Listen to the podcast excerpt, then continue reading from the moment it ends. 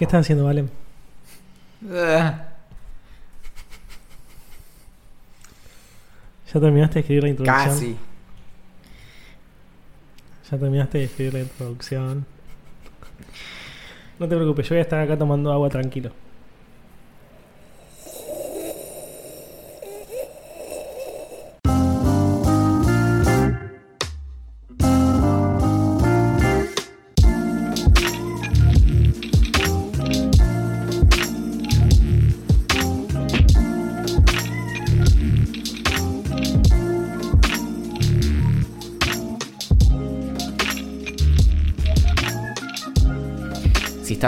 Escuchando esto, quizás sea demasiado tarde. Perdimos la guerra y ganó el mal gusto. Las riñoneras están en todos lados y no hay pies que no usen crocs. Las camisas solo tienen palmeras y el whisky solo se toma con Fanta. Las personas usan el baño sin cerrar la puerta y se puso de moda escuchar los mensajes de voz con el volumen al taco. Solo una idea millonaria podría salvarnos. Afortunadamente estamos nosotros, con no tanto talento pero bastante garra, para resolver este quilombo en el que la historia nos ha metido. Mi nombre es Valentín Muro y toda mi vida ha sido la antesala de este momento. Con 8 años de entrenamiento en artes escénicas de todo lo que es títeres, una mención especial en el certamen provincial de introducciones a podcast medio pelo y sobre todo un corazón del tamaño de un osito panda recién nacido, creo que estoy listo. No podría enfrentarme a menudo desafíos si no fuera por la mitad más interesante de este plan mixto, el yacimiento vaca muerte de...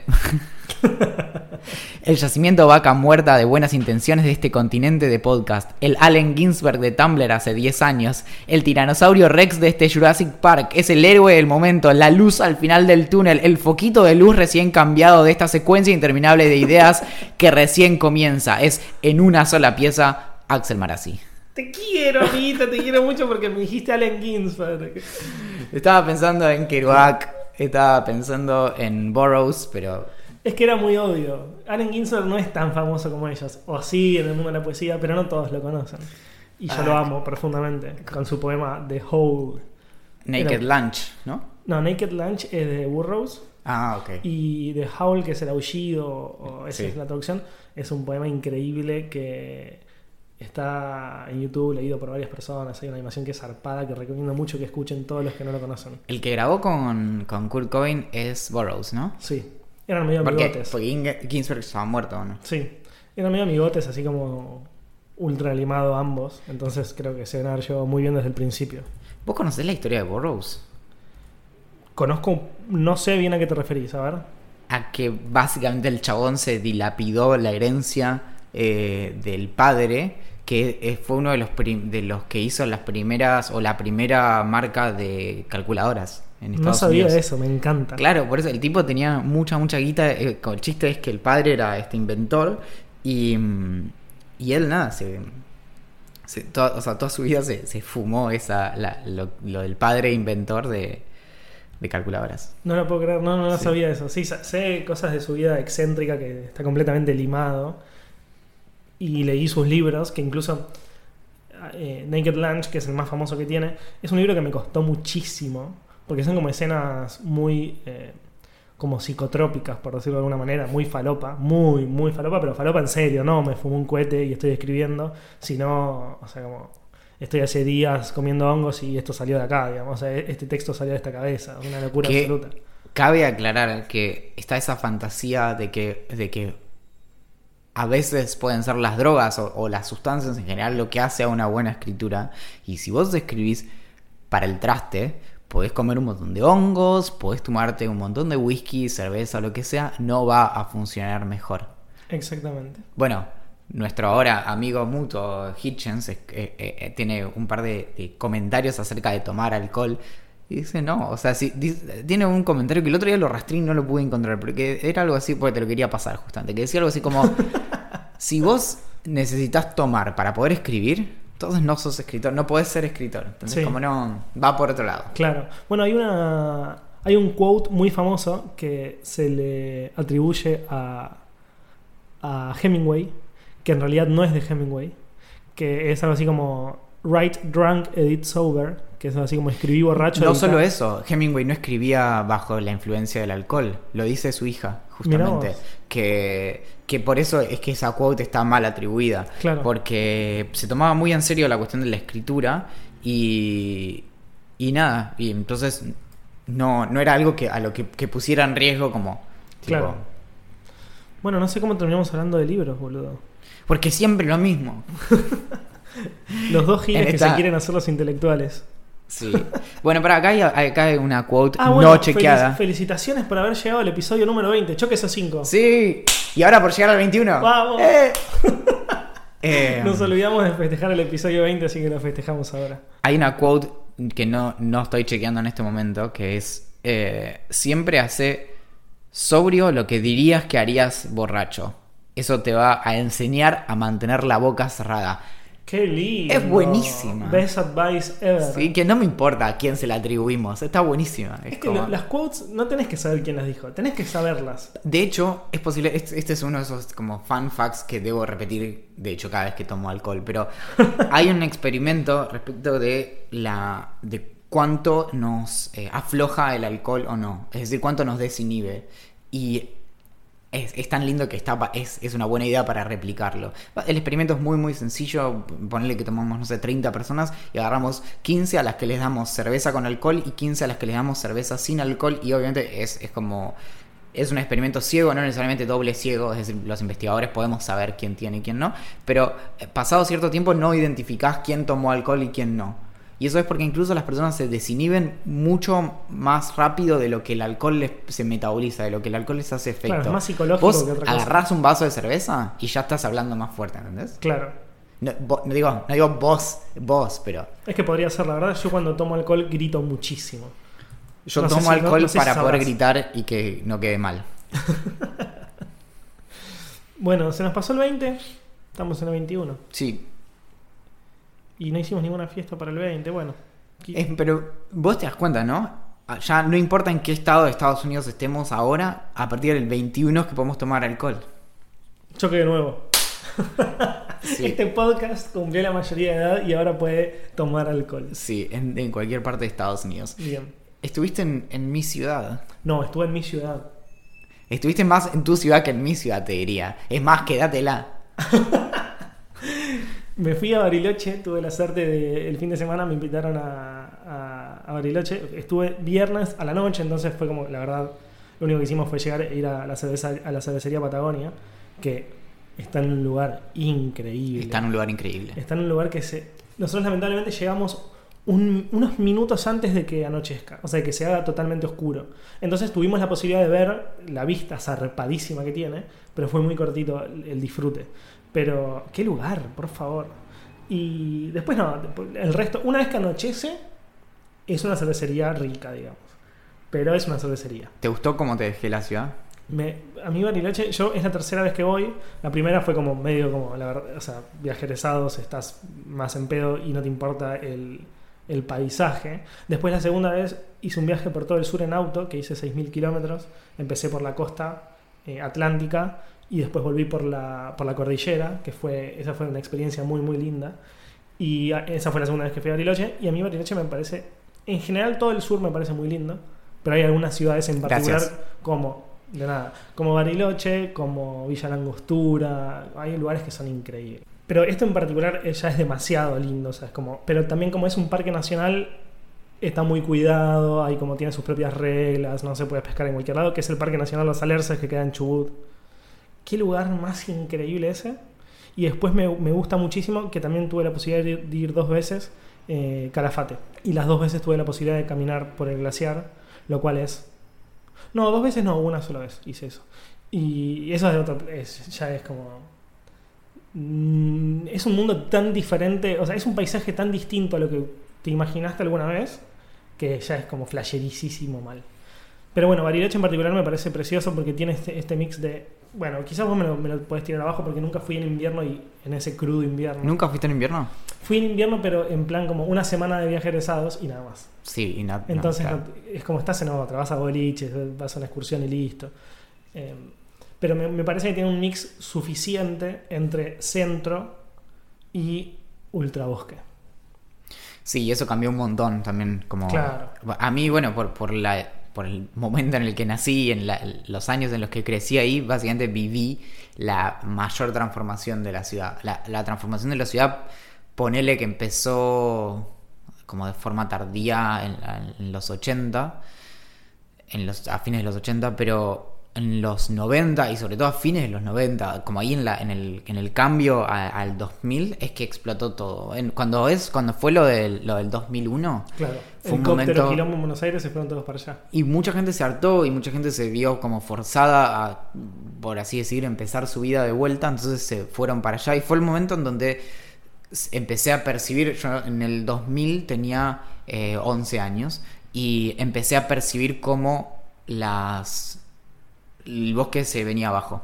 Como eh, hay, hay, fotos, por ejemplo, de, en el patio de, casa que atrás es todo como un como si digamos no, no, se ve nada porque lo tapan los árboles y hoy esos árboles no están porque los fueron tirando abajo cuando nada compras un terreno tiras abajo y pones tu casita y así todos. Entonces bueno se fue bajando los árboles. Y como incluso con mi no sé con mi mente inmadura de esa de esa edad ya lo, lo empezabas a percibir, como que cambiaba el recorrido de mi casa al, al colegio, por ejemplo. Claro, que el paisaje cambiaba completamente. Claro. Bueno, algo que me pareció a mí que se relaciona mucho con lo que estás diciendo vos es que la mayoría de las personas con las cuales yo me estaba relacionando, por ejemplo, la persona que, que tenía la combi y nos iba a buscar al hotel para llevarnos hasta, no sé, por ejemplo, el río Limay a hacer una flotada. Eh, ¿Qué es una flotada? Explicarnos a los que no sabemos. a mí yo tampoco sabía, y no me lo imaginaba, pero es básicamente el gomón grande, ese gris típico que se usa para hacer rafting. Sí. Pero como la corriente del río Limay es tan tranquila, es literalmente una flotada. O sea, vos vas re tranquilo, sentado, no vas agarrado de nada. Puedes usar el celular para sacar fotos. Eh, no chocas con ninguna piedra. No hay. Esos, a esos, eh, al menos ellos le llamaban flotada los que me llevaron al tour. Y bueno, y hablaba con el chico de la combi, que la verdad pegamos mucha onda, porque era, recopado, y era de Buenos Aires. ¿Tanta onda como para hacer un podcast? No, no tanta, no ah, te preocupes. Mi persona favorita de Bariloche sos vos, así que tranqui. Eh, porque así son los bariochenses, ¿eh? Miraste para otro lado, sí. y... no tiene un newsletter. No, no tiene. y después fuimos a hacer Canopy y que canopy es tirarse por tirolesa de árbol a árbol. O sea, la diferencia entre canopy y tirolesa es que tirolesa es uno solo y canopy es que vas, de un árbol a árbol a través de una tirolesa, después te subís a otra y te tiras de nuevo y así, así, así, de 8 o 10, ponele. Y las personas que te van agarrando cuando vas de árbol a árbol, yo como que medio periodista, viste, rompehuevos que pregunta cosas a cada persona que se cruza como de dónde sos y que no sé qué. Y había un montón de que eran Y encima me imagino como la tiro, ¿de dónde sos? ¿Qué carajo te importa? y la mayoría me decían que eran de Buenos Aires. Me crucé muy poca gente que. Uy, tengo algo para contar que es re interesante. Me crucé re poca gente que, que había nacido en Bariloche. Y algo que me pareció ultra eh, discriminador, medio nazi, es que hay un término que obviamente vos conocés porque vos sos uno. ¿Nacidos y criados? Es durísimo. Me estás jodiendo que sigue existiendo eso. Pero pará, yo voy por la vida caminando por la leche, o sea, very happy. Así que, esto no, no estuvo arreglado, no puedo creer que me estás contando esto. Y yo estaba en, un lugar, no sé qué, y dicen, no, yo soy Nick. No, no, no, no. Y dije, ¿y qué, significa Nick? No, como nací y criado en Bariloche. Ah, mirá vos qué interesante. Y después me lo puse a pensar y dije, como, hay un nivel como de y lo que me decía la, chica que me lo contó. Pensaron la inversa, si no sos Nick, ¿qué sos? Nada. Y lo que me decía la chica es: la realidad es esta. Hoy no hay discriminación en relación a esto, pero hubo una época que era re fuerte y no estaba nada bueno. Ahora no hay, ahora no hay me dice, porque muchísimas de las personas que viven en Bariloche no solamente se mudaron de afuera, sino que tuvieron hijos acá, o sea, como que hicieron su familia acá y vivieron muchísimos años, y la mayoría son de afuera pero todavía algunas personas hablan de esto. Y yo lo, lo, lo, relaciono con un poco con el Born and Raised en New York, ponerle que como los neoyorquinos son súper como territoriales. Eh, y me pareció como súper freak, o sea, como muy raro. En un momento, en los 2000 se hablaba de hacer una tarjeta Nick. Y que si vos eras Nick tenías descuentos en los locales. Oh my god. Sí, yo soy Nick igual, todo obvio bien. Que lo sos, obvio que lo eh, sos. Yo también soy Nick, pero de Quilmes. medio bueno, yo tenía el río de Quilmes, no me podía bañar porque estaba medio sucio. No, y claro, sí, entre mis amigos no todos eran Nick, así que eso un poco como que cambiaba, ¿no? Como Eran tipo los muggles. A quién invitaba a mi cumpleaños, ¿no? Ese tipo de cosas.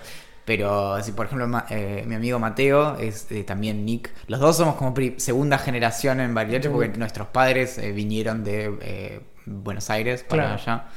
Y algo que me. Bueno, a mí, como te decía, Bariloche ya me gusta mucho, pero como que te.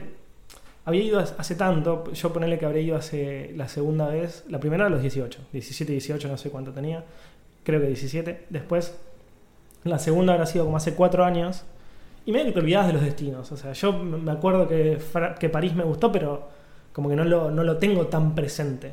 Y ahora como fui a Bariloche y, me- y recordé que me parece tan, tan, tan lindo, porque la verdad es que más en verano, donde no hay tanto viento frío y demás, eh, que me dieron ganas de irme de vacaciones a- allá. Así Bueno, que si querés en- venir conmigo, estás invitado. Hacemos un par de podcasts desde el bosque. Y si hacemos un par de podcasts del bosque,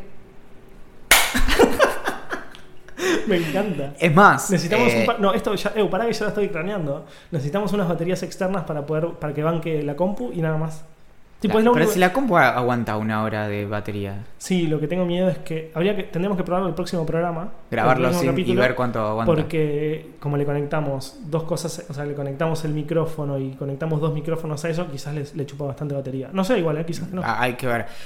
Lo que sí, tenemos que buscar una cabaña. Amaría hacer un podcast desde el bosque, me muero de la felicidad. Muero. Este, lo vendemos, ¿eh? ¡Qué bueno!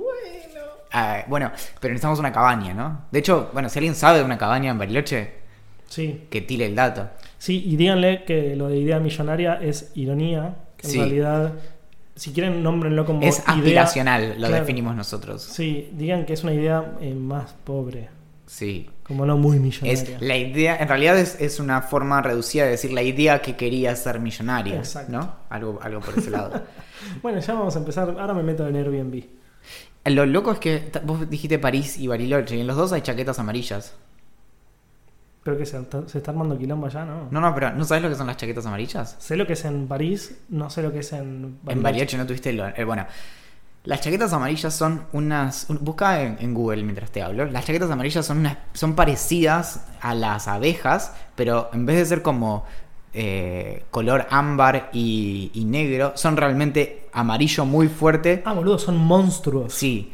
La- ¿Son las, grandes? Las Las abejas odio, las odio. te clavan el aguijón, ¿viste? Sí. Y básicamente se mueren. Las, las chaquetas amarillas te muerden y comen carne. Nah, Entonces, de joder. para, no para atraparla se pone carne en tipo una botella cortada para que, para que se quede ahí adentro y demás. Bueno. Bueno. el chiste es que en Bariloche es muy común, y lo digo porque me pasó varias veces, o bien estar como, ok, verano, el pastito, pisar y un monstruo de esto te coma medio pie, o que te estés poniendo, sacando una remera y te quedó adentro como si fuera un globo. Y te pi no, encima te puede morder varias veces Eh, a mí los bichos, esto no es un chiste, a mí los bichos no me gustan un carajo y me enfermo si me pasa eso. Bueno, a mí lo que me pasó es que yo durante muchos años no, no, me había, no había tenido ningún altercado con una chaqueta amarilla, nos, nos respetábamos mutuamente y la última vez que me había pasado yo era muy chiquito, entonces le tenía miedo exagerado. Y me pasó una de las últimas veces que estaba allá que me picó una y dije, ok, esto me jode, pero no es... Como yo tenía pensado, ¿entendés? Que me iba a morir si Claro. me pasaba algo así. Dije, "Bueno, No es para tanto. Sí, es como de- no es como para estar llorando dos días como por ahí me pasaba antes. Ah, bueno, entonces, Sí, y después tenés tijeretas, ¿no? ¿Viste esas tampoco? esa me la nombraste, no sé si es en el podcast o en dónde. ¿Cómo eran? Las tijeretas son como unos bichitos medio alargados que si te sirve para toda la cuestión de, de los nick, las tijeretas vienen de Chile. Así que hay como una cuestión medio de que no nos gusta porque son insectos y como medio xenófoba, de, de- de- de insectos chilenos. Básicamente, boludo, son Y- la reencarnación de Hitler. Son, son unos eh, insectos alargaditos que tienen en la, en la cola como una especie de, tijera, justamente. Y el- eh, la historia es que venían en la madera de, de Chile, como con el comercio, bueno, y, se quedaron. Pero es muy común que, o sea, alguna vez te pasó, si estás en Bariloche, o un millón de veces, que es que se meten en las bombillas. Entonces vos estás tomando mate y. No. Sí, sí, sí. Y te sí. comen el estómago de adentro para afuera. No pasa absolutamente nada, pero. Yo sé que te comen el estómago de adentro para afuera. Se sabe, ¿no? ¿Viste? Por eso se llaman tijeretas. Te van cortando el estómago de adentro para afuera. sí, sí, sí, sí, es, eh, es parte, de- se dice. eh, Bueno, la cosa es que me pegué onda con mucha gente. Y, me- y yo decía como, no puedo creer lo lindo que es, no puedo entender. Uno de mis mejores amigos se, vi- se vino a vivir a Buenos Aires, se fue a vivir a Buenos Aires pudiendo estar Escapó. acá. Escapó. se fue a vivir a Buenos Aires pudiendo estar acá y me dicen, mira Axel, estamos en confianza. Es un lugar increíble. O sea, es un lugar precioso donde encontrás por momentos como mucha paz y todo lo que vos quieras. Pero te quiero ver tres meses de, de, de invierno con temperaturas menos cero constante durante 90 días, donde quizás no puedes salir a caminar por la calle como si estuviera todo bien, donde no te puedes sacar la campera en ningún momento. Donde no puedes mandar por mail el podcast para que los puedas subir a tiempo el sábado a la tarde. No sé si vos te acordás de ese episodio. Bueno, a, a mí lo que más me... Lo único, no fue lo que más, fue lo único que me generó como... Si viviera acá necesitaría algo más rápido es la conexión a internet. Deal breaker. Sí, es deal breaker. Para mí es deal breaker. Puede parecer un chiste, pero la realidad es que toda mi vida transcurre Bueno, eh, mi amigo Franco que trabajó, trabaja hace muchos años como tipo freelance con todo el mundo, entonces de pronto como no, su- está trabajando para una empresa en Polonia, una en Serbia, una en no sé dónde, estuvo ahora, él también es de Bariloche, estuvo no sé como siete meses allá y me decía como no, lo que me está arruinando la vida acá, lo único es que, que no puedo, claro, y que además tipo te cobran como, ok, una conexión no sé, de 10 megas, mil dólares, ¿entendés? Como números así tipo Claro. delirantes. Algo que me dijeron parece súper chivo, la realidad es que no lo es porque no lo comprobé todavía. A si ver. nos vamos de vacaciones va a estar bueno y lo vamos a poder comprobar.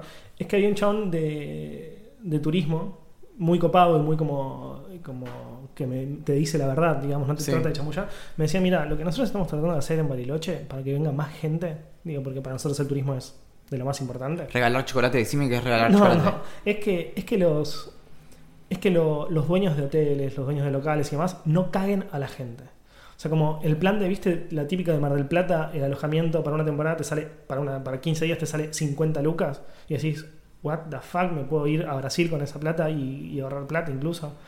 Eh, es como, no suban los precios solamente porque hubo inflación o porque vienen extranjeros o porque... Entonces, lo que él me decía es, quizás en el verano al menos lo que estamos tratando de hacer es que la gente va- pueda, ir, pueda ir a comer afuera y no gaste dos lucas para comer afuera como, hay, como sucede en otros destinos, sino que gaste 400 pesos por persona como nos pasó por ejemplo a nosotros ayer, que tomamos una birra, comimos un bife de chorizo, Está buenísimo. buenísimo, y, y no, te, no te caguen. Espero, si eso pasa, yo creo que, no sé, si vamos, eh, que probablemente terminemos yendo, eh, y eso pasa sería increíble. Pero bueno, viste que siempre dudas porque en Argentina cuando te pueden culear, te culean. Y la para, para cerrar la cuestión de Bariloche en invierno, que vos lo mencionaste, Sí. en lo que, por ejemplo, bueno, mi mamá se fue a vivir a, a Bariloche, nunca me acuerdo si es cuando tenía 9 años o cuando tenía 11. Obviamente no cuando tenía 10, eso lo tengo clarísimo, pero fue cuando tenía 9 o cuando tenía 11 y desde entonces vive ahí, o sea que hace 50 años que ella está en Bariloche. Así que vio como, como yo vi una transición de haber visto 4. Obvio. Y mm, Ella vio el Bariloche, calculo, No, de no. verdad bosque. No te das una idea, claro, sí, yo te, te- o sea, todo, como desde las, las típicas como de ir a, a no sé dónde esquiando, sí, hubo una época en la que eso existía. Claro. Y lo que pasa ahora con los inviernos es que, aunque pueda nevar, hay, hay como una cuestión que, digamos, no está científicamente comprobado, pero es de facto así. No es que tiene un, un sentido místico, sino que suele pasar que cada 11 años se dan las grandes nevadas. Tenés la del, eh, la del 84, la del 95, la del 2006 Pará, y la del 2017. y eh, la del 2017, sí. Soy buenísimo con matemáticas. Sí, no, por eso te iba a decir, es que por eso a mí me da tanta pena lo de la ingeniería que contaste, pero bueno. Sí. Y mm, lo que pasa es que antes, por ejemplo, yo la que más recuerdo de todas esas es la del 95, que tenemos in- incluso un par de, de videos que creo que sabes que están digitalizados y después los podemos ver, Nice. de eh, 50 centímetros de nieve que duraban días, ¿entendés? Entonces creer. era como Pero todo alrededor. que es, que es como, como polvo que te puedes Sí, meter. sí, sí, sí, por eso no. O sea, había tanta nieve que hay un video como de, de mi viejo saltando como sobre la nieve, como tirándose de clavado, una cosa así, sí, un delirio. Pero muy peligroso ahora que lo pienso. Ese tipo de cosas que uno no cuestiona de los padres en ese momento y ahora decís como, guau, tenés, tenés hijos. Bueno, y, mm, y en ese momento duraba la nieve. Ahora, incluso en las últimas nevadas, que duró un montón, y me- al, al día siguiente ya se va. Entonces se- la nieve que es tan hermosa de pronto se convierte en el peor barro del mundo, todo tipo medio como si fuera, ¿viste una compota de manzana? Sí. Bueno, meter- imagínate meter lo- los pies ahí. Claro, Sí, es un asco. Sí, la, y la ruta, todo, como todo es barro, barro, barro. Entonces eso es lo que un poco también te cansa, que es que si hay un motivo por el cual tenemos que ver cómo revertir el cambio climático, es Bariloche. Es la compota de manzana. Vos te pusiste una musculosa por primera vez. Y Sí. yo me quiero morir porque no te pude ver. En la, en la sección que se llama eh, eh, Resistencia de la moda, o mo- moda de la resistencia. o, bueno, es, un, es un working title. Sí, me puse musculosa por primera vez. En realidad técnicamente no fue por primera vez porque me había usado una como hace 15 años, que la perdí en un momento y no sé, me la había dado mi hermana, una cosa así. Pero acá resulta que me puse una, una musculosa y ¿Qué sentiste? Creo que nunca usé Primero mi vida. que creo que hay, hay sentimientos encontrados muy muy fuertes. O sea, a mí me gustó y me, me parece que además deja ver estos tubos. Sí, sí, claro. Y, mm, pero aparentemente hay gente que milita muy en contra, como hay gente que milita en contra de, las crocs y demás, bueno, que hay gente que milita en contra de la musculosa como que está mal. O sea, que realmente es como, ok, podés dedicarte a la astrología y lo voy a permitir. Podés no vacunar a tus hijos y me va a parecer que está más o menos mal, pero vamos a seguir compartiendo cumpleaños. Podés decirme que te convertiste en homeópata y va a estar todo bien, pero te pusiste una musculosa y no volvemos a hablar y te bloqueo de todos lados y no se te ocurra porque te pido una orden perimetral. Como yo. No, bueno. y esa es la historia de cuando me puse una musculosa. Bueno, entonces no te voy a ver de nuevo. Lo- lo- no, el tema es, es, es cuando me animo a salir a la calle con eso. Y eh, el 23 de enero a las 5 de la tarde, a las 2 de la tarde, yo creo que Como para todos, que lo, lo tengo que agendar. yo creo que todos entenderían que cualquier persona salga a la calle con una musculosa por el calor brutal. Yo creo que solo podría hacerlo como con un personaje, ¿entendés? Entonces iría por la calle diciendo yo, yo, y como moviendo Con un gorro grande. Sí, sí, como ya está, la estrella directamente, sí. Y con, y con tatuajes falsos. A mí, la semana pasada, me llamaron para hacer una entrevista, eh, en plan periodista de tecnología y que opina al respecto. Es muy, es muy raro, porque me llamaron para que opine del tema este de los celulares te escuchan. Y yo, que estuve muchísimas veces del otro lado de la línea haciendo preguntas e investigando, sabía que lo que pretendía la persona El que... cazador casado. sabía que lo que pretendía la persona que me entrevistaba era que yo le dijera como, sí, Facebook e Instagram te escuchan y te ponen, y Google te escuchan y te ponen publicidades. Es decir, constantemente está el micrófono prendido para escucharte y ponerte Y publicidad. mandando i- información a donde sea Ah, para sí. Entonces bueno. lo que yo le decía es, mira, yo no te lo digo yo porque a mí me gusta decirte que no. Si yo te tuviera que decir sin ningún estudio previo si nos escuchan o no, te diría no nos escuchan por lo que hay para perder si eso sucede. Por lo que Facebook podría llegar a perder si eso sucede, o Google o Instagram.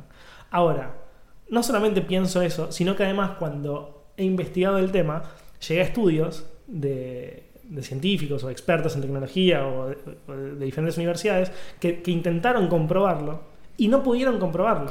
No, y está clarísimo, no es técnicamente factible por un- algo muy básico. Si estuviera prendido el micrófono de una manera activa, ya no pasiva, Constante. registrando, claro, la batería te duraría 15 minutos. Imagínate lo que dura cu- cuando ah, tenés, bueno, es cierto que cuando hablas por teléfono la batería se muere porque las antenas usan mucha mucha energía para las llamadas de voz. Pero igual, sería, imagínate los datos que consumiría tu teléfono si estuviera mandando un stream de audio, porque si no lo tendría que estar procesando tu teléfono, el convertir constantemente el, el audio en voz y después de ahí tomar Que cosas también que también sí, y, en- y en realidad lo mejor igual esto es una nota creo que en Wired que escribió un chabón que hacía producto o, o trabajaba de en desarrollo de Facebook que decía, ¿sabes por qué no lo hacemos? Porque no lo necesitamos. Vos nos decís lo que querés sin decirlo explícitamente. Porque vinculamos con quién hablas, qué cosas buscas constantemente, en qué lugar estás, qué cosas buscan todas las personas a tu alrededor. Entonces, no necesitamos escucharte. Por el contexto ya saben que te querés con- que un pasaje a Bariloche aunque no lo hayas buscado. contexto, metadatos, un montón de cosas más, es igual o mejor que escucharte directamente decir como, Sí. ¿cómo me compraría unas crocs? Lo que tiene. Uy, qué ganas de ponerme una musculosa. Lo que, lo que tiene es que eh, ya están. Se, se viralizó tanto esta idea de que te están escuchando constantemente. Una vez estaba en la redacción, tipo, laburando. Todos saben que laburo a la Las personas cercanas que me pueden llamar por teléfono saben que laburo la mañana. Como que no es que me puedes llamar por teléfono todo el tiempo por una boludez. Si es importante, sí. Si no, me mandas un mensajito de WhatsApp y chau. Me suena el teléfono y me preocupo porque era un familiar. Entonces dijo, este familiar me llama nunca, digo, pasó algo, o sea, digo, se enfermó alguien de la familia, chocó a alguien, no sé qué. Atiendo, hola tía, no sé qué, me dice, hola Axel, ¿cómo andas bien? ¿Estás ocupado? No, estoy laburando, pero puedo hablar. Ah, bueno, me parece que el celular no se escucha. y yo dije como, what? What? What? No le podemos hablar en Navidad, tía, que no- nos vemos en un mes y medio. Y- y- Muy interesante. y, y viste cuando decís como. Porque es muy difícil con. No, o sea, desconvencer a alguien que está convencido, ¿me entendés? Y le dije, mira, la verdad, tía, es como. No pasa, yo medio que lo investigué y como. Pero mirá que yo nunca en mi vida había buscado. eh, no sé, sartén conectada a internet y me apareció una publicidad y yo me la quería comprar, no sé. Bueno, le, le terminé diciendo como, bueno, la verdad puede ser, que sé, capaz que sí, y listo, corté.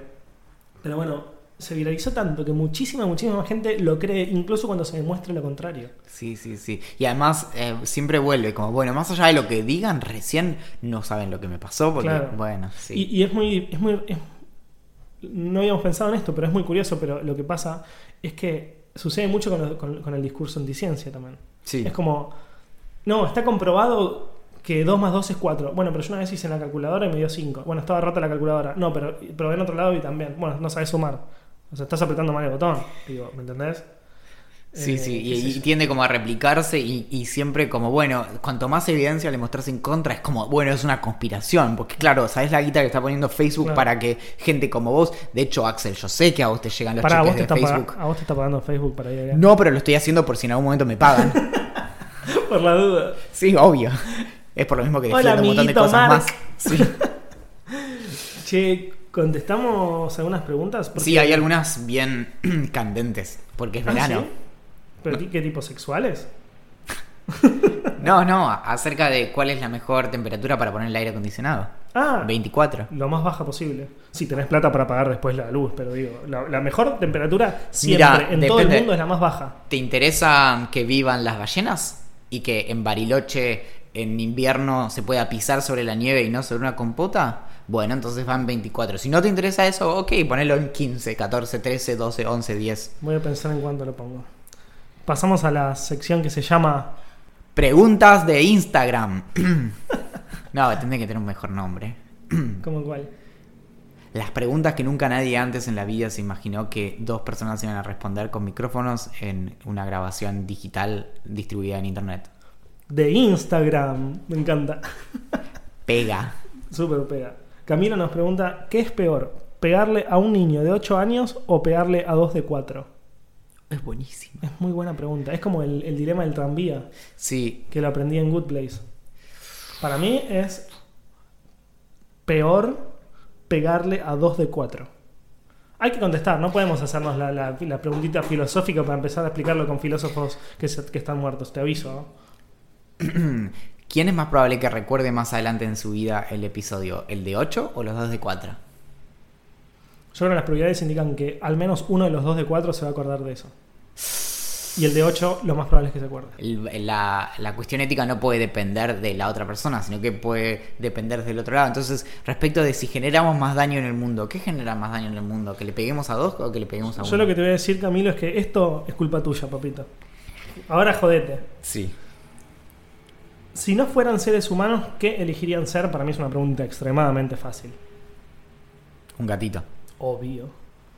Obvio. Creo que Sí. el otro día leía que los gatos duermen algo así como el, 60, por- el 70% de su día. Sí. Tipo, Parece, ¿sabes cuál es el motivo? dream. ¿Cómo? Los, lo que suele pasar con los felinos, y esto se nota mucho más con los, con los felinos superiores, no sé, tipo los que corren, no sé, el tipo leopardos y esas cosas, es que los chabones o chabonas eh, se la pasan durmiendo y como guardando energía porque después cuando se pegan esas picadas de Gastan no sé cuántos muchísimo. kilómetros por hora, claro, gastan toda la energía y después tienen que estar tipo tres días descansando Claro. para recuperar lo que gastaron en ese O taca. sea que si te cruzas con un puma, le ruego a Diosito que haya corrido hace poco. Sí, sí, sí. O sea, con un puma solo cuando está... Claro, bueno, no, no sé. Si seguís algún anime o manga, Nunca se me dio y como anime no sé si cuenta tipo Pokémon, que tampoco lo sigo, digo que en un momento Sí, fue sí, muy importante, Yo- fue muy importante en mi vida. Sí, tipo, claro. no. O sea, ya hablamos de la Extrema- angustia que nos generó Pokémon. Bueno, Eh, yo nunca seguí en mi vida un manga, nunca, nunca, nunca. Sí seguí varias veces o vi anime. Claro. Es el caso de Evangelion. Películas muchísimas porque me ¿Sabes que parece... no vi Evangelion? ¿No viste? Ahora iba a estar en Netflix, ¿no? Mm, sinceramente no Creo lo que sé. van a subir tipo todo Evangelion y un par de películas. Tipo todo lo que existe de Evangelion lo iban a subir ahora. Bueno, mi recomendación es que lo veas. Lo único eh, criticable de Evangelion solo es el final, que es como muy, muy, muy falopa. Pero es una serie muy. Era grosa. todo un sueño. Tengo una pregunta que solo vas a responder vos y yo no la voy a responder. Ok. ¿Qué haría Valentín si fuese el líder absoluto del mundo? Obligaría a las personas a reciclar, dejar propina y leer a Hitchens. Es exactamente lo que yo hubiera respondido. ¿Tiene fin idea millonaria? No. ¿En qué sentido? Fin, porque se puede leer como si algún día se va a terminar. No, va a seguir. De hecho, tenemos pensado.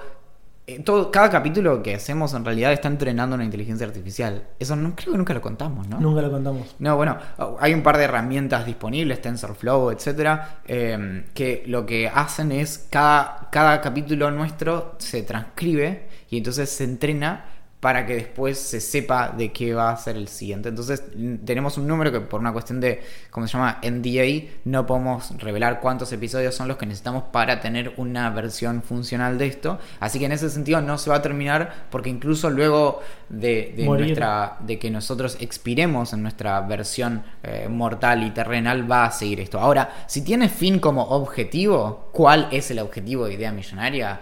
Me parece que eh, la respuesta, si no está en el viento, está en el nombre. ¿Cuál sería la pregunta que Alexa no podría responder todavía? Casi, en realidad casi ninguna puede responder. Claro. La mayoría están o guionadas o son tipo cuántos centímetros hay en un metro. Esta es muy buena, ¿eh? La pensé mucho. Para ustedes, ¿las personas son egoístas per se? Incluso cuando donan o hacen el bien. Es una muy, muy buena pregunta. Yo no creo que todas las personas sean así. Creo que muchas personas cuando donan o cuando son buenas personas, hay un dejo de egoísmo de como miren lo bueno que estoy siendo. Pero no todas las personas son así. Yo creo que sí, que creo que en todas las personas cuando están haciendo algo altruista, en algún punto se están haciendo algo a sí mismos, porque de algún modo es como hay, esa hay una frase, pero no me la voy a acordar, que es como el, amor que das es igual al amor que no sé qué, bueno, por, ese estilo, bueno, no importa, me salió mal. La cuestión es que cuando estás haciendo algo bueno, incluso te, estás sintiendo bien al respecto. Cuando haces algo altruista, como no te estás sacrificando, pero incluso si te estás sacrificando y eso te hace daño, en última instancia lo estás haciendo porque de algún modo te hace bien. Entonces, algo, si lo pensamos no en egoísta como sino como un interés de que en última instancia resulta en nuestro bienestar, incluso a- a- cuando eso genera cierto malestar, Lo, sé, lo super entiendo. como que no se puede salir de eso. Sí, sí. Eh, si lo decís así, sí, puede ser. Porque tiene lógica. Gracias. Pero. ¿Futuro o pasado? Hay una línea de una canción de una banda que es la banda que salió cuando se separaron los de Blink 182. Que se- se- por un lado se fue el guitarrista con una que se llamaba Angels and Airwaves, se llama. me acuerdo. y otra que se llamaba Plus 44, que era de el bajista y el baterista. Y esa banda, Plus 44, de la cual yo tenía el foro en español más grande del planeta Tierra, tenía una canción que se llamaba Baby Come On, que tenía una línea que decía, el, pasado, el pasado es solo el futuro con las luces prendidas. Y esa es mi respuesta. Es linda. Yo diría futuro. Porque tenés un newsletter que se llama así, Axel. No, no, porque el pasado es aburrido. Valentín es zurdo, nos preguntan. No, si es, si, si yo me identifico como una persona No, de ¿con qué, izquierda, no, ¿con qué mano escribís? con la derecha. Ok, pero- y sos más de izquierda que de derecha. Desde el punto de vista político. Uh, ¿vos decís? Yo creo que sí. Y no sé, Pero porque- pasa es que porque las que- personas- Si algo me, me inclinó lejos de la izquierda es la política de mi facultad. Como que no, y, sería imposible. Digamos, por otro lado, si yo voy a cualquier lugar del mundo, cualquiera me diría Que zurdo. que soy de izquierda. Pero es, es difícil a veces identificarse como con las fuerzas políticas propiamente, ¿no? Con No, no, eso. es que claro, yo no me identifico con ninguna fuerza política, pero si tuviera que definirme políticamente, diría que soy centro izquierda. Sí, sí, sí, centro izquierda Porque más. la derecha me ¿Nunca parece. hiciste el, el eje ese en el que. Creo que alguna vez lo he hecho. Y me dio como bien, digamos. sí. También tengo como es- esto de libertarios, como las personas hagan lo que se les cante el orto, eh, sea lo que sea, tipo, te querés eh, matar, matate. Sí, mientras sufriendo. que no le hagas daño a los demás. ese Sí, tipo sí, de no, oh, siempre, siempre, ¿no? Esa, esa es la base. pero- Muy bien.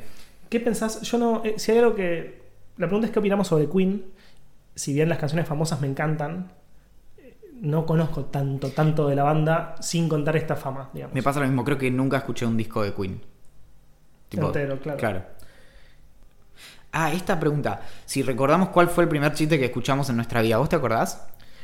La, la leí hace un rato y si bien no me acuerdo cuál fue el primero, me acuerdo el primer chiste que me, que me acuerdo, ¿me entendés? Sí. Es el primer chiste que aprendí. Me pasa lo mismo. Que es mamá, mamá, el inodoro da vueltas, la mamá le dice que no, y él le dice, entonces sí se cacan en lavarropas. Eh, Sí, yo me acuerdo de un chiste, Es no, muy malo. por ahí por ahí conocí a otra, sí, sí, la pasé por alto, pero cuando hace, alguna vez hablamos, ¿no? De que cuando, de que mi- la primera vez que grabé algo, justamente cuando tenía 8 o 9 años, en un grabador doble casetera que había en casa y que hacía un programa de radio solo, porque, porque estaba muy solo, y, y entonces, y así- de hecho leía las viñetas de los... De, de unos que aparecían como de, de- al final de la Villiquen, creo, que hacía las voces tipo. Es que, y un chiste que me aprendí para uno de los bloques de mi programa de radio imag- imaginario era un chiste en el que eh, era lo voy a, voy a ver si me acuerdo de algo que pasó hace más de 20 años, pero era algo así como eh, iba un tipo manejando como en la ruta y de pronto como veía que todos los autos como que venían en contra y decía, uh, esta gente estaba toda loca, no sé qué, entonces prendía la radio y decía como, bueno, eh, cuidado que hay un tipo yendo, no sé, por la autopista en contramano. Eso era la historia general del chiste. Obviamente no, te- No obviamente- sabes el remate. Sí, en algún punto tenía tipo trutuch o algo así. Claro. No lo sé. Era, ese era el chiste. Esta pregunta me encanta, que es ¿cuál es su mayor miedo? Puede ser racional o irracional. Y encima Maxi, como así para bardearnos un poquito, para darnos una cachetadita chiquitita, nos dice saludos desde Italia. Como quien no quiere la cosa. Como decís, bueno, vos estás en Buenos Aires cagándote de calor, yo estoy en Italia being happy. ¿Cuál es tu, tu mayor miedo? No, el tuyo. El mío, yo soy. Yo le tengo terror al futuro. Incluso aunque me gusta el futuro y lo que puede llegar a venir, le tengo terror al futuro. Soy y son- no le tengo terror al futuro en, en plan. No, no sé qué va a pasar y demás, sino en plan más laboral. Como que tengo miedo al futuro porque no sé qué voy a hacer en el futuro. ¿Me entendés? Yo siento que, que voy a ser feliz porque estoy rodeado de gente que quiero profundamente, Que, te- que vamos a estar ahí para mantenerte si las cosas. obviamente.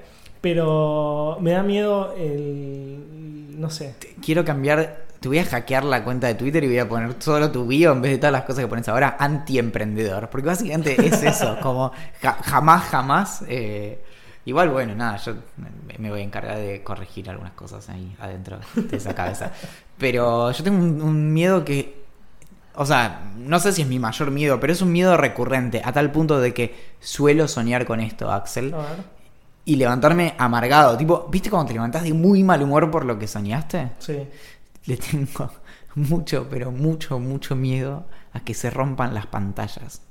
Uy, boludo. Me- o sea, la cantidad. Pero posta, como mínimo cinco o seis veces me levanté diciendo. Qué cagada. Como se me rompió la pantalla del celular. Esto. Sueño con que se me rompen las cosas así. Y no. s- En la vida real, una sola vez se me rompió una pantalla. Una sola vez. Claro. Bueno, a mí hace un tiempo se me rompió la pantalla del celular.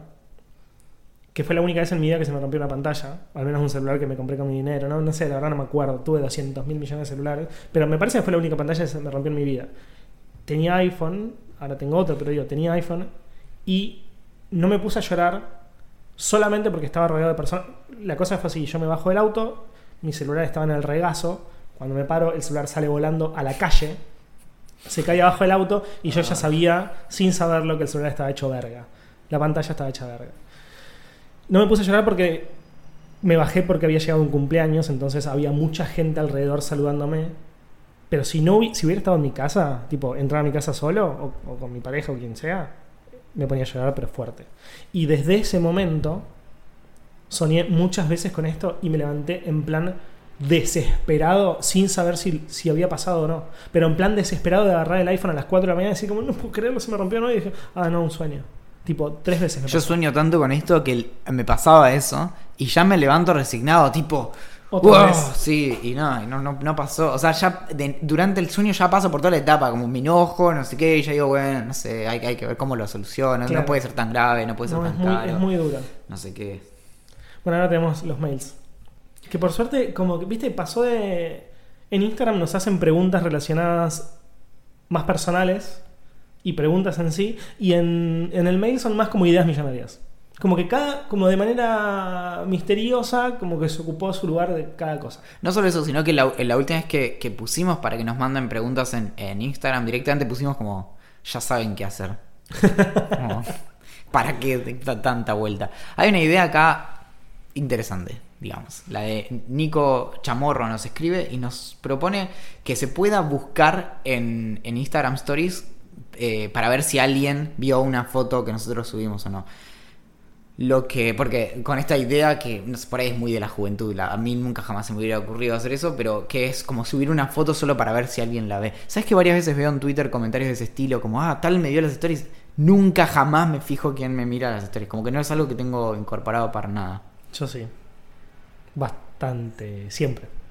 Pero es, pero es largo, lo ven, ven No, no, muchas no, personas. No, es que es así. El algoritmo de Instagram te muestra al principio quiénes son las Ah. personas más importantes para vos. Entonces, por ejemplo, vos me ves las historias Y te aparece- vos siempre apareces entre el primero y el quinto, ponele. Alto toker. Eh, no, pero es porque yo, yo- yo seguramente aparezco en, el- en la misma posición de las tuyas, digamos. No, Sí, seguramente. no, no, no, no. Y... No, me fijé. Seguramente, fíjate. Y... Y me fijo muy seguido eso. Bueno, pero lo que Pero lo que sí dicen los jóvenes, que creo que es lo que vos decías, es como, subo la, subo la, o sea, subo una foto de story, si me lo ves siempre es porque hay una onda. Ah, Obviamente sí, es una boludez que de hecho hubo como alguna discusión sobre eso, como de si significaba algo, y en realidad parece que no. que, Para mí no significa nada. Que es más, tiene que, más que ver con lo que vos decías antes. Pero lo que se me ocurre es que eh, Instagram te permite, por ejemplo, hacer la cuestión como de close friends, que me enteré el otro día que no estaba disponible en todo el mundo, que recién ahora lo liberaron en Estados Unidos, No por sabía. ejemplo. Acá lo tenemos hace casi un año y en Estados Unidos tiene menos de un mes. Como esas cosas que prueban de manera sectorizada. Pero Close Friends te, te permite hacer una lista que solo esas personas ven tus stories, pero esas personas ven como Close Friends, ¿entendés? Saben que están en una lista. Y después te deja marcar gente que querés que no vea tus stories. Ah, eso no sabía. Lo que no te permite es algo intermedio, que sea como, bueno, filtrar que solo estas personas vean las stories, pero no en algo tipo Close Friends, Claro. sino como, bueno, ok, esta persona... No me parece mal lo que dice Nico de este buscador, Obvio que rompería el producto, pero bueno. pero siento que funcionaría solamente cuando tenés, no sé, 100, o sea, 100.000 seguidores. Porque si no, ¿me entend- o sea, como no tiene. Yo tengo, no sé, 4.500, vos también, por ahí, como que tanta gente no ve nuestras stories. No, por eso, acá sería como, ok, quiero que esta story la vea solo esta persona. No sé. Ah, re, claro, ya entendí. Bueno, igual también puedes hacer una sola persona en tu lista de close friends y listo. Claro. Fernando nos pregunta: ¿Qué pensamos sobre la tecnología aplicada a superar las barreras idiomáticas? ¿Qué impacto pensamos que podría tener socialmente? Hay algo que se habla mucho en relación a, los las, a las lenguas y demás. No me acuerdo quién decía que estaba muy. Estaba, o sea, que como que estaba pensando muchísimo si llevar a sus hijos a aprender, por ejemplo, inglés o francés o portugués, porque la tecnología indicaría que en algún momento. Santi Bilinkis. ¿Miren que decía eso? Bilinkis decía, no hay que... Es mucho más importante que aprendan a programar que que aprendan inglés. Ok.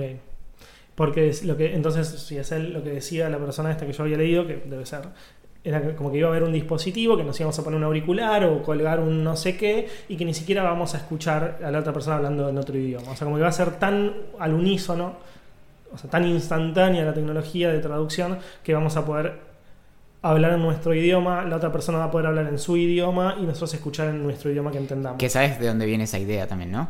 De algún de- libro de ficción, no sé. De, claro, el, creo que se llama Babelfish de, de la saga de Hitchhiker's Guide to the Galaxy Ah, de Douglas vos. Adams, que justamente es un literalmente un pescado que uno se mete en el oído y el Babelfish, eh, como el pescado de Babel, eh, claro, te traduce en simultáneo.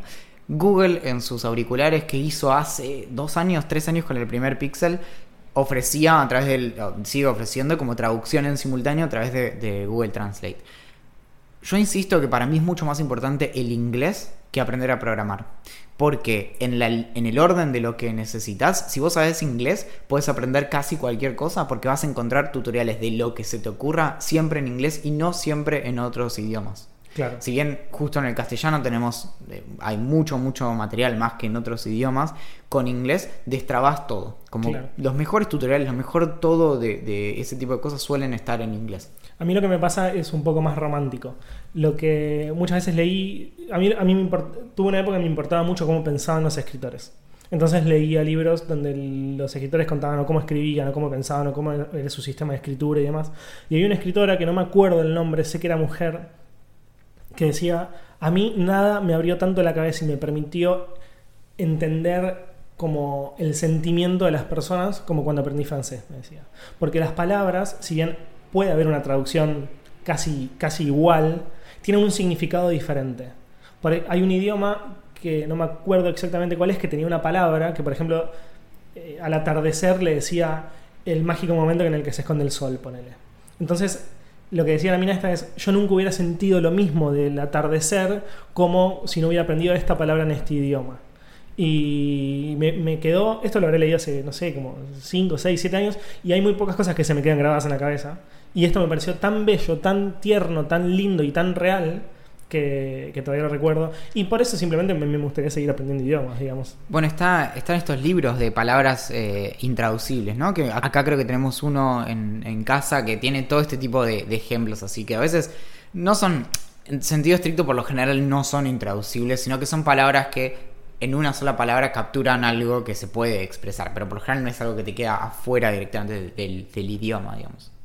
Celeste nos cuenta que como ahora se viene una época de muchos regalos por Navidad y demás, que a ella se le complica mucho estar pensando constantemente qué le gustaría recibir a una persona en particular. Y lo que dice ella es hacer básicamente una página donde las personas pongan lo que le gustaría recibir. Entonces vos entrarías, verías lo que no le regalaron y le podrías comprar eso. Yo lo relaciono mucho con la, incluso si es, es básicamente esa tecnología, es la wishlist de Amazon. Hay una característica en Amazon donde vos ves productos y lo pones en tu wishlist. Entonces decís, bueno, como esto, este libro me gustaría comprar en algún momento, esta cámara, este no sé qué. Y básicamente es eso. Lo que pasa es que como muchas personas no usamos Amazon en Argentina porque básicamente no funciona el servicio acá, eh, no, no, no, no lo aplicamos. Creo que incluso, esto no estoy seguro, pero creo que la wishlist de Amazon incluso permite que si yo entro a la tuya te lo pueda comprar para vos, como un regalo para vos. Ah, no, no sabía eso, pero me parece Eh, genial. no, no estoy seguro. Tenía esa idea, pero era lo que quería chequear. Por ahí alguien seguramente nos mande un mail y nos aclare las burradas que decimos. Eh, se me ocurre que esta idea está muy buena y lo que podría funcionar también es como que alguien entre. Igual esto seguro, pero seguro que hay un subreddit de esto, pero posta. que en donde vos entras y decís como, bueno, tengo un amigo, eh, se llama Axel. Sí. Y le gustan ciertas cosas, no sé, como los atardeceres. Entonces me dicen, bueno, a tu amigo Axel que le gustan los atardeceres, seguro que le va a gustar esta, ¿no? Como el, Ah, me encanta. la guía, la, la ultimate guide para los Para atardeceres. Para, no, no, la guía para mirar atardeceres. Entonces yo Sí, como. Axel, esto es lo que vos necesitabas en tu vida, este libro que te enseña cómo mirar el atardecer. Y vos decís, Me parece muy bueno. no puedo creer, es lo que necesitaba. Che, Valen, tengo una mala noticia. No fue de casualidad. No, tenemos que terminar el programa. Sa- ¿Qué? ¿Sabés, no? ¿Qué? Eh, Lo de no fue de casualidad de dónde viene. ¿Qué? ¿No es una canción? Sí, ah, está bien eso. sí, sí, sí. perfecto. Bueno, podemos comentar lo que lo que hablamos en Puede Fallar y de lo que vamos a hablar en el próximo Puede Fallar. En el último episodio de Puede Fallar, que salió el jueves pasado, hablamos acerca de la realidad virtual y la realidad aumentada y de todas las cosas que, que están pasando alrededor de ese mundo, que está como casi todas las cosas de las que solemos hablar muy, muy inflado, pero que tienen cosas muy, muy interesantes, por ejemplo, que es en el periodismo donde aparecieron las aplicaciones más, más interesantes de, realidad virtual y no tanto en el mundo de los videojuegos o incluso eh, vinculados al cine y demás. Y en el próximo, En el próximo vamos a hablar de Dark Web y la Deep Web, básicamente la diferencia, por qué la Dark Web tiene tanta mala prensa, pero en realidad para algunas personas es tan importante como seguir vivos.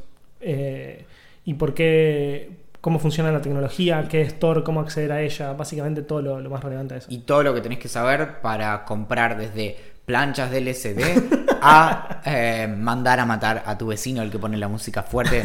Estoy pensando en vos, Juan Carlos. sé dónde vivís. Sé dónde vi- ah, justo al lado de, de donde yo vivo.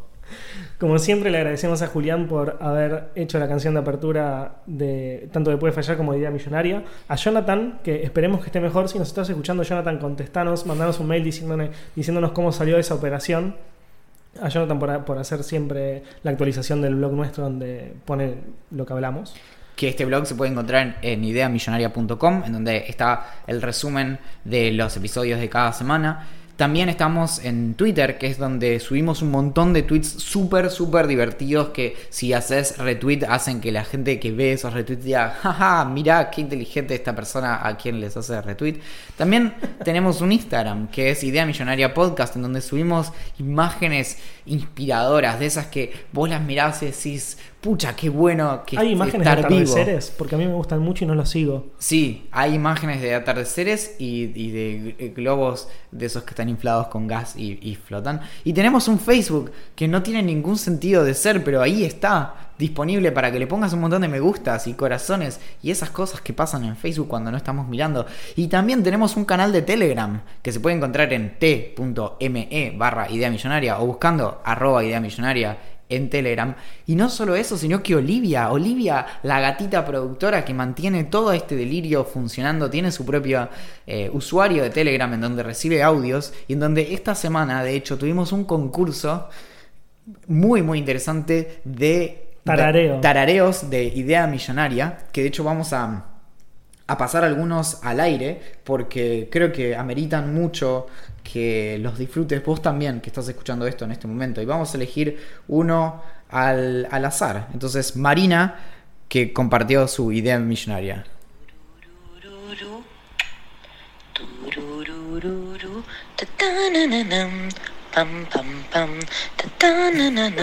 Le pone una garra que me mata. Este es otro.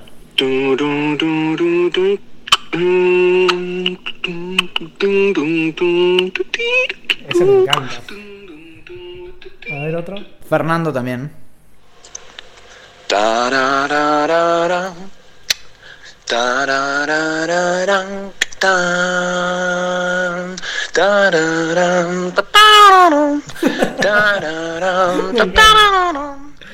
Y así hay un montón, los puedes escuchar todos en Telegram y por favor te pedimos que nos mandes tu versión de la intro de Idea Millonaria y todavía estamos esperando que alguien lo haga con algún instrumento, así que si lo tuyo es el ukelele, el bandoneón, la guitarra o por qué no un set de batería, ahí podés enviarnos toda tu capacidad artística.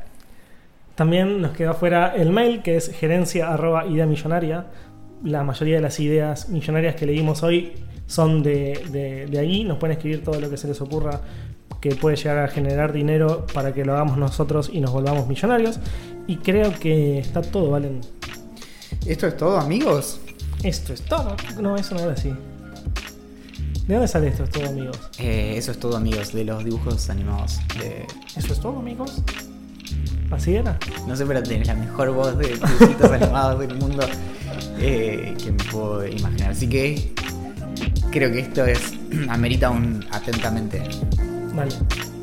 Dale. la gerencia.